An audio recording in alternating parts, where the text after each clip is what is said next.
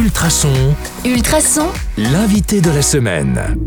Bonjour à tous, c'est Anka. En ce mercredi, on parle bon plan pour cet été avec l'Office du tourisme de Nivelles et Jean-Pierre. Bonjour Bonjour Agathe.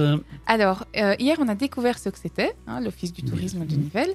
Aujourd'hui, la question elle est très simple. Si j'organise mon agenda pour le mois de juillet, qu'est-ce qu'on peut faire à Nivelles?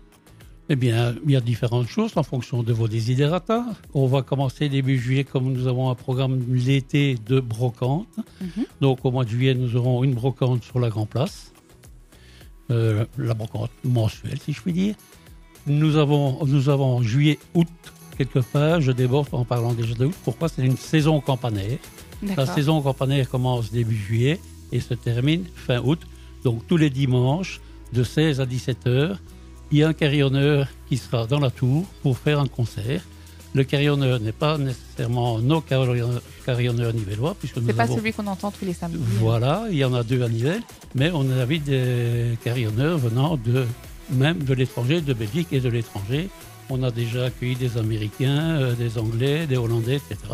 Donc on a un programme pour tout l'été de carillon le dimanche à 16h.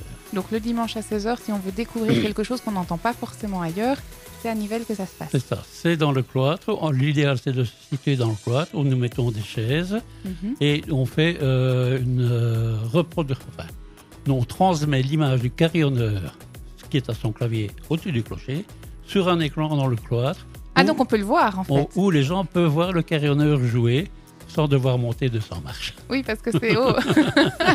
Euh, c'est gratuit? C'est gratuit. Donc ça, c'est un Tout- plus. Oui, toutes les activités de l'office de tourisme sont gratuites, sauf celle évidemment de la collégiale où il faut payer le guide, puisque là, Oui. le guide et des- la fabrique d'église a besoin de sous aussi.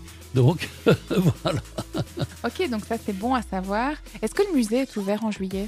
Malheureusement, de temps en temps, un jour ou l'autre, même le musée, euh, je ne sais pas péjoratif en disant, c'est du personnel communal qui ne peut pas non plus faire des heures supplémentaires comme il le veut. D'accord. Donc il vaut mieux prendre rendez-vous pour ça. Pour visiter le musée, il vaut mieux prendre rendez-vous et s'assurer qu'il est bien ouvert. D'accord.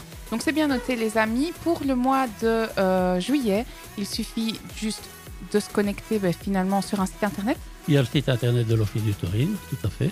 Vous allez voir dans la colonne agenda et vous aurez toutes les Toutes les infos pour le mois de juillet, même de août, si j'entends bien. Tout à fait. Mais demain, on va creuser un petit peu le mois d'août. Donc on se donne rendez-vous demain sur le 105.8 Pas FM de souci. ou en podcast sur ultrason.be. À Avec demain. plaisir, à demain.